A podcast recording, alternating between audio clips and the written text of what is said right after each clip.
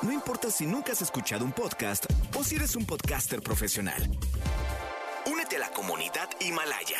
Radio en vivo. Radio en vivo. Contenidos originales y experiencias diseñadas solo para ti. Solo para ti. Himalaya. Descarga gratis la app. No importa cómo estés, siempre puedes estar mejor. Mejor, mejor. Con Gaby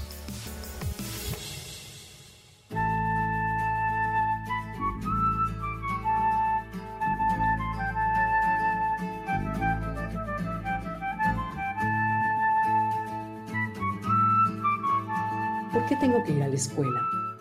Le preguntó Sofía de siete años a su mamá cuando iba en el coche, después de que la inscribieron en el plantel donde cursaría primero de primaria. Mijita, para que estudies, aprendas cosas y puedas llegar muy lejos cuando seas grande, le contesta Lourdes, mi amiga, mientras esquiva el tráfico. Oye, ma, pero ¿cuántos años tengo que estudiar? Por lo pronto, seis años de primaria. ¿Y ya? No, pues siguen tres años de secundaria, tres de preparatoria y unos cinco de universidad. Oye, mamá, ¿y tú hiciste todo eso? Y Lourdes, pendiente del volante, le contesta muy orgullosa. Claro que sí, mijita. Sofía se queda pensando unos segundos para luego decir, "Mm, entonces, ¿por qué nada más manejas? Sobra decir que del enfrenón que Lourdes dio casi se pegan en el parabrisas. Nunca me había enfrentado con mi realidad de esa manera tan brutal, me comenta Lourdes. Lourdes tiene tres hijos y es el fiel ejemplo de la Mujer Maravilla. Por las mañanas sale a correr en el bosque, toma clases por Zoom de mil cosas, está involucrada en dos organizaciones de caridad, es tesorera de la Junta Vecinal, cocina como gourmet, recibe en su casa como reina y además siempre está arreglada. Sin embargo, Lourdes, como muchas otras mamás jóvenes, no deja de sentir frustración porque no trabaja, según ella, en algo productivo. Nos tocaría reflexionar si es que no hemos tomado el trabajo como signo de identidad.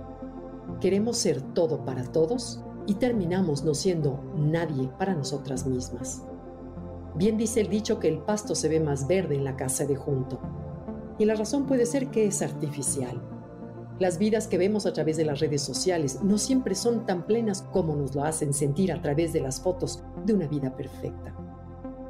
Por otro lado, hace poco me topé con un número de la revista Fortune. Ahí aparecía una encuesta que evaluaba la tendencia hacia la insatisfacción que se observa en mujeres profesionales exitosas. Los resultados de la encuesta son los siguientes. El 87% de las mujeres deseaban un cambio importante en su vida el 40% de ellas se sentían atrapadas en el trabajo. El 60% estaba en una terapia psicológica y el 78% esperaba un cambio significativo en un futuro cercano. Para resumir, las mujeres se dan cuenta de que el trabajo ya no es una prioridad para ser feliz. Así que, ¿quién nos entiende?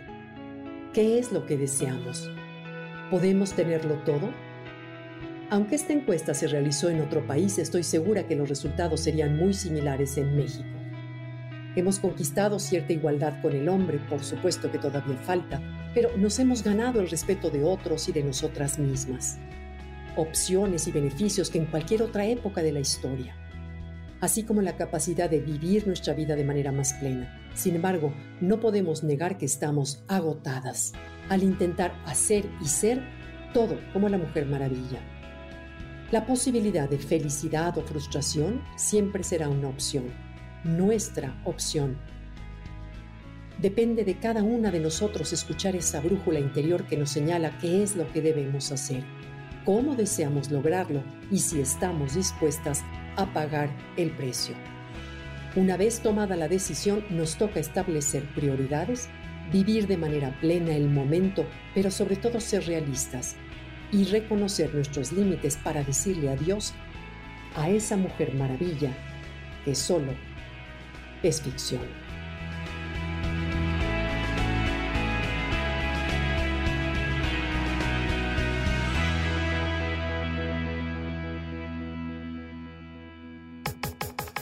Comenta y comparte a través de Twitter.